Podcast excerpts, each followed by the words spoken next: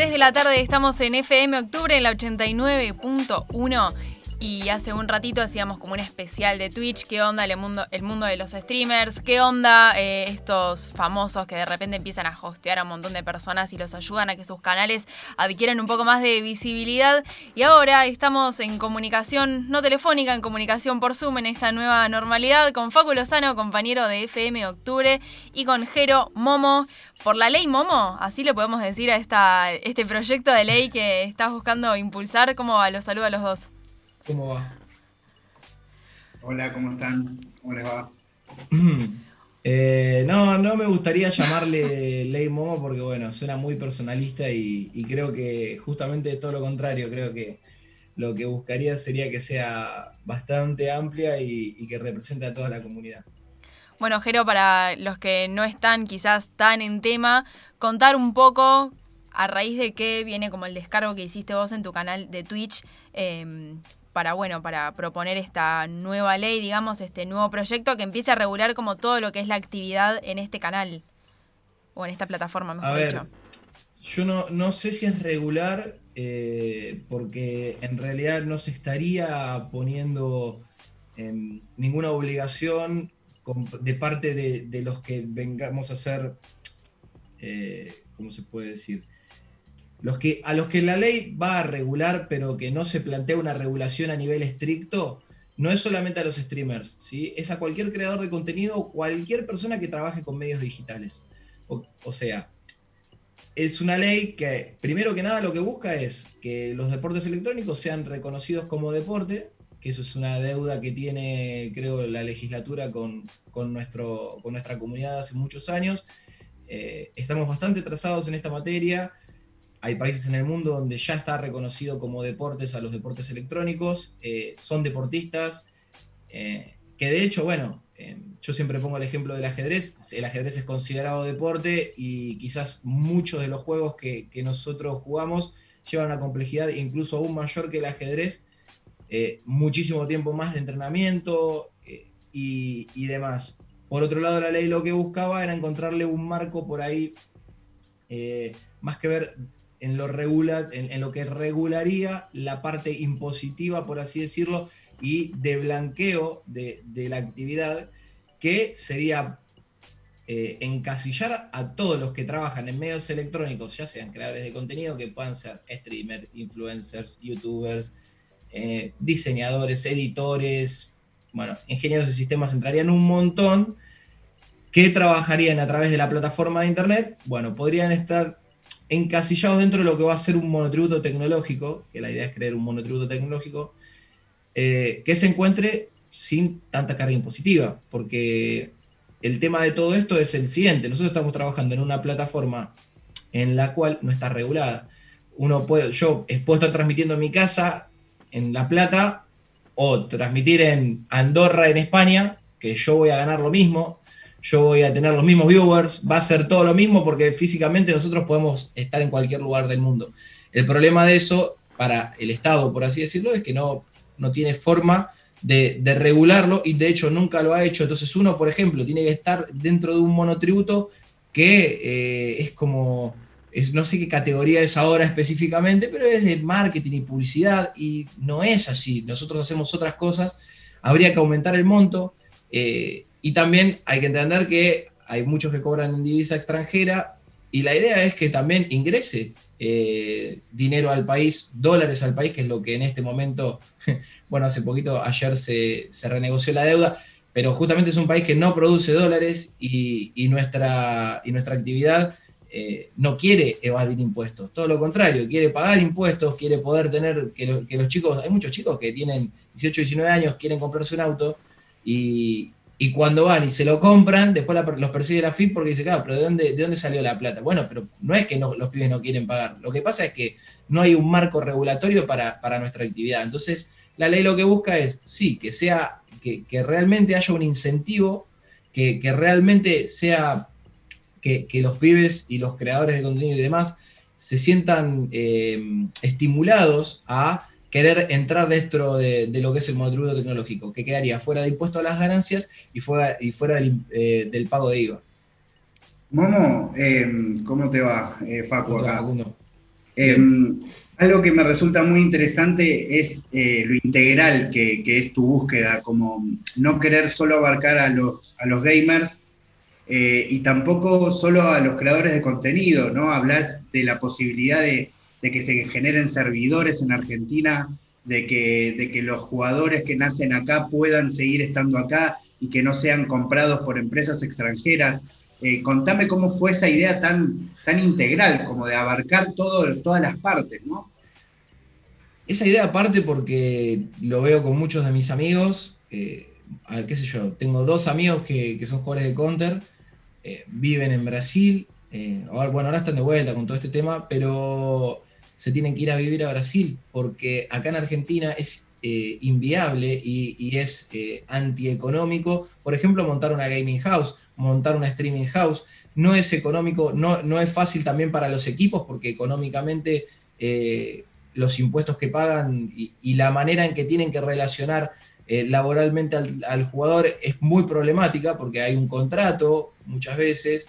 entonces eso genera un montón de resquemores eh, entre los jugadores y los equipos. Entonces los equipos prefieren directamente irse afuera. La realidad es que en Argentina tampoco hay servidores de juegos. Vos cuando jugás Counter-Strike vas a Brasil. Cuando jugás Call of Duty vas a Brasil con suerte. A veces vas a Estados Unidos. A servidores conectás con servidores de Estados Unidos.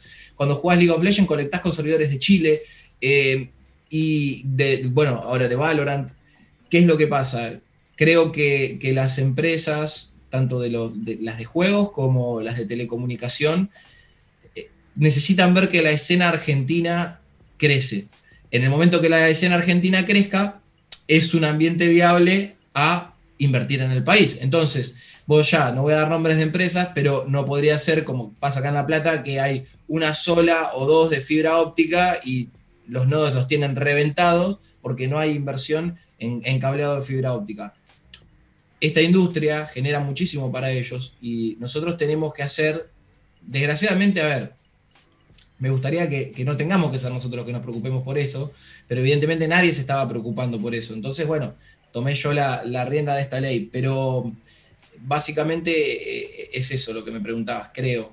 Sí, ¿cómo se está tomando? Eh, estoy viendo que, algunos gamers o creadores están a favor, otros eh, quizás tienen el prejuicio de, conectarse con el mundo de la política. Te vi a vos con muchas ganas de aclarar que que no va a tener contenido político, eh, ¿cómo, se está tomando las distintas comunidades, porque además son distintas, ¿no? No es lo mismo eh, la gente que hace videos en YouTube que los que hacen stream, tampoco los que hacen stream jugando, es todo como bastante diferente. Totalmente. Eso, eh, ese es uno de los, de los inconvenientes con el que yo sabía que me iba a topar, que tiene que ver con la aceptación. Cuando arranqué con este proyecto de ley, lo primero que dije fue que que esto iba a ser algo que los represente y si la mitad más uno me decía esto no me representa, esto no se presenta. Lo que, lo que quizás quiero hacer entender es que este, este es el camino y es el único camino de una sociedad organizada en un Estado de Derecho que tiene que ver con una división de poderes y que el poder legislativo es el único que regula. Uno, todo lo que no está regulado está fuera de la regulación, está en la clandestinidad. Suena ilegal, pero no lo es, pero no deja de ser una actividad clandestina si, a ver, uno lo, ve como algo ilícito y en realidad no es que es ilícito, es que no está regulado. Y al no estar regulado tiene un montón de contras y te diría que tiene más contras que pro. Y lo que yo le quiero hacer entender a los que quizás no comprenden que es el único camino, es que es la política, pero la política no desde el lado partidario, sino desde la, la construcción legislativa de lo que conlleva una ley. Por eso desde el primer día, cuando hice el llamado a, los diputados que, quieran llamarme, me llamaron tres, en la realidad. Uno es con el que estoy trabajando. Y podría haber sido de cualquier partido político. Y de hecho, ahora hablando, una de las condiciones era de que nosotros esto no lo íbamos a hacer como una bandera partidaria de nadie. O sea, esto no es, eh, no sé, el, peronismo se lleva la bandera de los esports, eh, Cambiemos se lleva la bandera de los esports o la izquierda. No, para nada. Tienen, creo que esta vez eh, lo que yo busqué y se lo dejé muy en claro y fue algo que les gustó mucho a ellos incluso es una vez que la política esté eh, funcione o esté al servicio real de las personas para las cuales deberían estar trabajando, sin que exista el hecho de decir me llevo un rédito. Entonces, acá lo que se busca todo el tiempo es eh, la objetividad de decir, gente, estamos yendo por un proyecto que nos representa a todos y que nos beneficie y que beneficie al país, porque la realidad es esa, uno no quiere todo de arriba, no quiere evadir impuestos, no quiere, no, no, no, todo lo contrario. Y quiere que Argentina crezca y sea el mejor de la región para que todos los de afuera vengan a poner plata acá y en vez de que se vayan a armar un equipo a España o a, Brasil, lo armen en Argentina y, lo, y los dólares entren a Argentina. Jero, preguntarte, em, este proyecto de ley, como que también en cierto modo, al, darle como un marco legal justamente a esta actividad o a todas las actividades que mencionabas, les da muchísima más, em, como cierto grado de profesionalismo que también invitaría a esto que decís vos, como que a, que lleguen inversiones, a que los equipos quieran estar acá. O sea, hoy en día, ¿cómo es? Vos, vos querés empezar a ser gamer, querés empezar en este mundo. ¿Y cómo haces para, para ganar dinero, para poder manejarlo en, tu país? Como que también es esa fina línea que decías vos de la ilegalidad. Exactamente, no. Eh, mira, te voy a decir la verdad, creo que hoy es una pregunta muy amplia porque me preguntás cómo, cómo sería un gamer o cómo lo haría o cómo ganaría su dinero. La realidad es que hay chicos que son muy buenos, que son pro players, y, eso a nivel, a nivel juego, por así decirlo, van haciendo su propia carrera. Y hay torneos que, no tienen premios en dinero, hay torneos que sí tienen premios en dinero, hay un ranking eh, nacional o mundial en diversos juegos. Y muchos de ellos quizás no hacen lo que hacemos nosotros, que somos creadores de contenido, que entretenemos a la gente y la hacemos divertir. Yo, juego también, pero no soy pro player, eh, no le dedico el tiempo para eso y tampoco querría, no, no es lo mío. Eh, entonces, una vez que ellos se dan cuenta de eso, obviamente ya hay inversiones en el país, o sea, eso hay que tenerlo en cuenta. Muchos ponen mucha plata las empresas en sponsoreos o directamente en inversiones en eventos, hay, pero debería ser mucho mayor, la escena debería estar mucho más arriba. ¿Por qué? Porque, por ejemplo, es lo mismo que nos pasa con los jugadores de fútbol. ¿Cómo retenés a un tipo, vamos a poner un, no sé, un en instituto, pagándole un sueldo en pesos de 500 mil pesos, que para instituto sería un resueldo, ¿cómo lo comparás contra un sueldo de la Juventud en millones de euros? Bueno, exactamente lo mismo pasa acá. Hay jugadores de Counter que, va, que cobran mil, mil dólares por mes, vamos a ponerle, para jugar en un equipo extranjero. Y ese equipo extranjero en la, escuadra tiene jugadores que ganan 5 mil euros. Pero saben que el argentino acá nunca lo va a ganar, entonces se lo llevan por nada.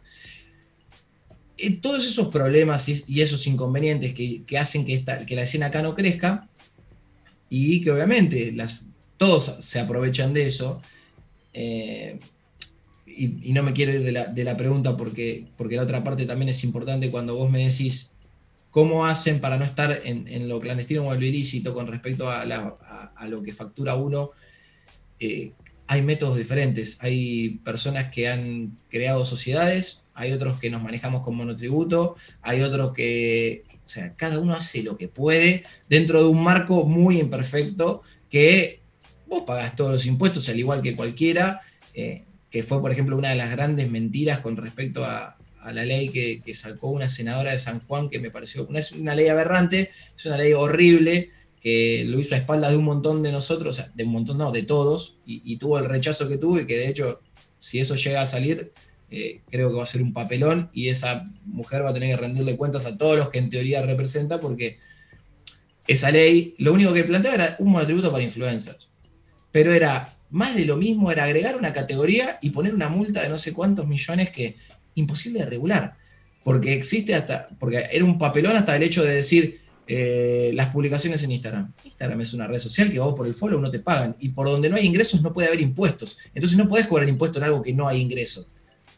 Entonces ya era, era hasta, es una, ley que es hasta una burrada, pero por eso yo creo que, es necesario lo que vos me planteas de decir, eh, ¿Cómo hacen los chicos? Y los chicos hoy tienen contadores, muchos de ellos tienen contadores que les tienen que decir, mirá, tenés que enmarcarlo dentro de esto. Es lo más parecido y, tenés que ver, bueno, después tenés que ver el tema de los aportes jubilatorios, de la obra social, son cosas que uno dice, eh, no, pasa nada, porque quizás hay gente que, es más pudiente y que quizás estuvo en un grupo familiar, pero hay chicos, y yo conozco varios casos de pibes que han salido de muy abajo y hoy están qué sé yo, Seco, eh, pro player de Fortnite, amigo mío, un pibe que salía de Temperley, un barrio humilde y hoy la está repegando. Y esa gente tiene que tener una obra social o, tener aportes para el día de mañana. Y eso no, no está contemplado hoy.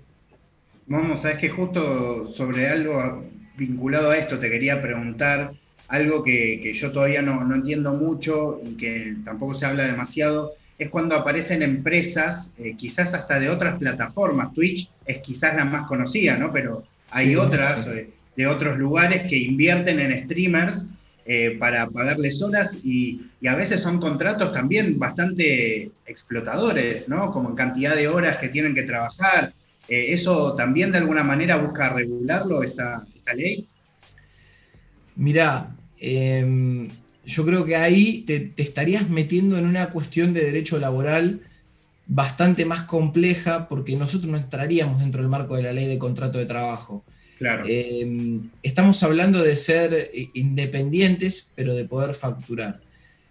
Yo creo que los contratos que, te plantean las plataformas, igual a nivel internacional, ellas tienen regulaciones con respecto eh, a la salud de los streamers y demás creadores de contenido, donde no te pueden Eh, censurar, por ejemplo, te, dicen que más de no sé cuántas horas, no sé ahora, la verdad no sé cuál es el límite, por ejemplo, en Twitch, que te recomiendan que más de esas horas no es recomendable y, te avisa la plataforma en los términos y condiciones legales, ponerle 24 horas. Y hay streamers que hacen más de 24 horas a veces, porque están haciendo un especial o lo que sea. Eh, en esas cosas uno no se puede meter. Yo creo que la libertad contractual eh, bajo la responsabilidad de cada uno, es así. Y es cierto que hay plataformas que son más explotadoras que otras. Yo te diría que, no sé si tanto en la carga horaria, porque la carga horaria más o menos son 100 horas mensuales, eh, que son muy pocos, te repito, son muy pocos los streamers que tenemos contrato, muy pocos. Eh, y son 100 horas mensuales o 120 u 80. Entonces se maneja en eso, que si vos lo dividís en el mes, no es tanto. El tema del streamer es que es un, eh, te lo digo porque, bueno, yo soy streamer hace muchos años y, te acostumbras a estar tanto tiempo en libertad de tu trabajo que vos a veces prendés cuando querés. Entonces la plataforma, el problema está en que, por ejemplo, una plataforma china, que quizás paga más que Twitch, eh, te exige días y horarios. Entonces vos decís, te dicen, tenés que prender 23 días del mes, 4 horas. Y sí, es más o menos lo que te sale un contrato de, 100 horas, pero no te dejan libertad de cuándo poner esas horas. Ahí está el problema. Entonces se convierte tu trabajo en un trabajo de oficina, que es todo lo contrario a lo que nosotros hacemos. Yo tenía mi trabajo de oficina, ya me renuncié porque no, no quiero más trabajo de oficina. Entonces, para hacer un trabajo de oficina, vuelvo a mi trabajo anterior. Ahora estoy haciendo esto y, y justamente, bueno, a ver, te repito, yo tengo la suerte de poder elegir con quién trabajar. Hay chicos que lo tienen que agarrar y, soy el primero en apoyarlos y decirle, loco, dale para adelante porque todos en algún momento tuvimos que empezar con algo. Momo, te pregunto como para ir eh, cerrando, a no ser que después Facu te quiera preguntar algo más. Comentabas que tuviste entonces como algunos llamados de diputados, diputadas eh, interesados en poder como presentar un nuevo proyecto que de verdad contemple todo lo que ustedes quieren. ¿Qué avances pudiste tener? ¿Qué nos podés comentar al respecto? ¿Cuándo crees que finalmente va a estar terminado este proyecto? ¿De qué depende? Esto que, estamos, esto que te voy a decir ahora es oficial y a la vez tiene algo de extraoficial. Lo, yo hace ya un mes más o menos que estoy trabajando con un diputado muy importante que puso su equipo a, trabajar conmigo y con mi equipo, porque yo atrás, de, atrás mío eh, yo soy estudiante de la UNLP, me estoy por recibir de abogacía, me faltan cuatro materias, tengo un conocimiento muy acabado del derecho, entonces eh, comprendo lo que estoy haciendo, pero obviamente hay cosas que yo estoy muy, muy por, por debajo del nivel de un montón de pies que, son amigos que están trabajando a nivel impositivo. Eh, tengo un amigo mío que es especialista, es abogado, es especialista en tributo, eh, que tiene posgrados en Europa, tengo otro abogado que se encarga simplemente de la construcción legal de la norma a nivel eh, articulado y capítulos, eh, tengo gente que se encarga de, ver cómo está recepcionado en las redes, perdón. Em, y eso de mi lado, de mi lado, o sea, pero después del lado de, este diputado, tengo todo el equipo de él con el, que con el cual yo cuento, y con el que venimos trabajando. La ley hubo unas, unas modificaciones que se fueron dando en el proceso. Uno ve mi primer video de YouTube y la ley cambió muchísimo mi primer video. Eh, me di cuenta de que también uno en el, afán de querer ser transparente y contar cómo va trabajando, eh, va contando lo que se va haciendo y la gente ya empieza a volverse loca y a decir boludeces y la realidad es que después le dije, no, hasta no tener el proyecto terminado no lo presento porque es al pedo eh, y, y, la ley ya casi está hecha, el articulado. Lo que falta es que, bueno, ahora me ponga a leer estoy haciendo un resumen. Eh, la verdad es que no tengo vivo a los palos, entonces esto lo tomo en, mi, tiempo libre, me, estoy con la ley.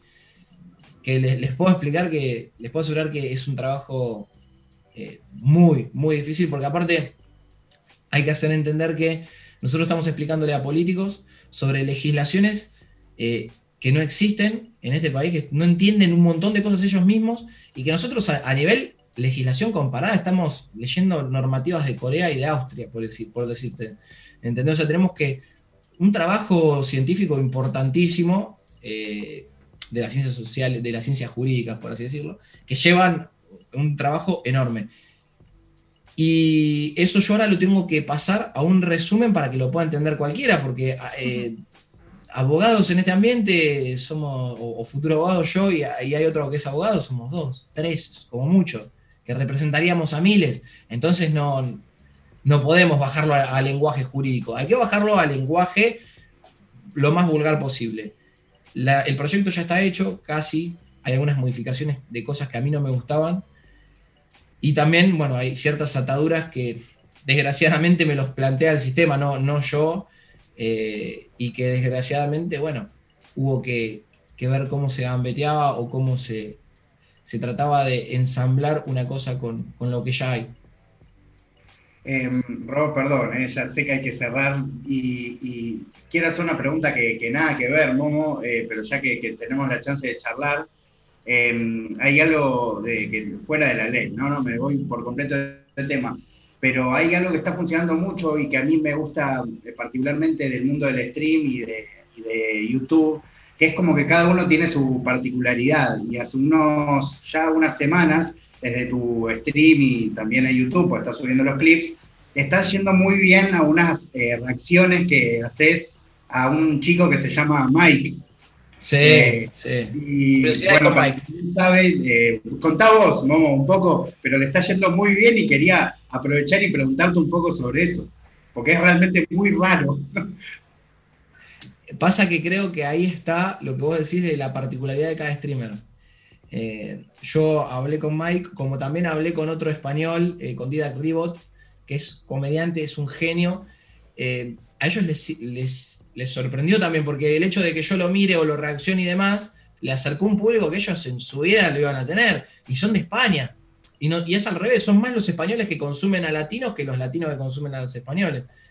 Y Mike eh, es una especie de, no sé cómo explicarlo, de científico, que es un pibe, tiene la edad mental de un pibe de 18 años como cualquiera que, vive haciendo videos de YouTube sobre experimentos y lo que más me gusta a mí es que come comidas de diferentes ejércitos del mundo. Las compra por Amazon, por eBay y el chabón hace como un unboxing de comer comida militar. Y a veces el chabón se va a la mierda y capaz que compra el otro día vimos uno que comió una ración del ejército estadounidense del año 1950. O sea, el chabón se lo come y vos decís, bueno, no, no, no, aquí está, o sea, al riesgo de la salud y todo. A ver, es, obviamente es muy cómico y es muy interesante porque eh, creo que a mí hay algo que me gusta mucho que es el tema de los viajes y, de las diferentes culturas y el las comidas del ejército de cada uno demuestra también cómo come cada tipo y son cosas de las cuales, por ejemplo, nosotros acá en Argentina no las vimos nunca. Nunca eh, a nivel militar eh, pasaban estas cosas, o sea, tenían que comprar raciones para campañas militares, entonces eh, Mike para mí es uno de los creadores de contenido que más estuve viendo y la gente se recebó y les encantó. pero sí, básicamente Mike se encarga de eso. Capo, te, admiro. estuve ahí en la última, el evento de la COSCU en el, cuando fue ahí que hicieron en el Luna Park, ¿no? Bueno, en el Obras, perdón. En, Obras, en Obras. Sí, los Coscormi Awards. Momentos pre-pandemia. Qué, qué lindo, ¿no? Teníamos tanto y no nos dábamos cuenta. Gracias, Momo, por esta comunicación. Y bueno, cuando haya novedades, esperaremos poder hablar con vos. Y esto que, decías al último, como que me llama mucho la atención, eh, que nada, a partir de tus conocimientos y que de repente sos un streamer súper conocido, puedas unir estos dos mundos y, venir a traer un poco de, orden a, todo este mundo nuevo que nada, un poco lo necesita también por ustedes. Bueno, muchas gracias eh, por, haberme dado el espacio y sí, obviamente cuando esto esté más cocinado se van a ir enterando. Y por último, bueno, como dijiste, yo ya soy un chabón que tiene 30 años, que quizás no lo aparento por la vida que llevo, porque llevo la vida de un, adolescente, pero porque es mi trabajo y gracias a Dios vivo así.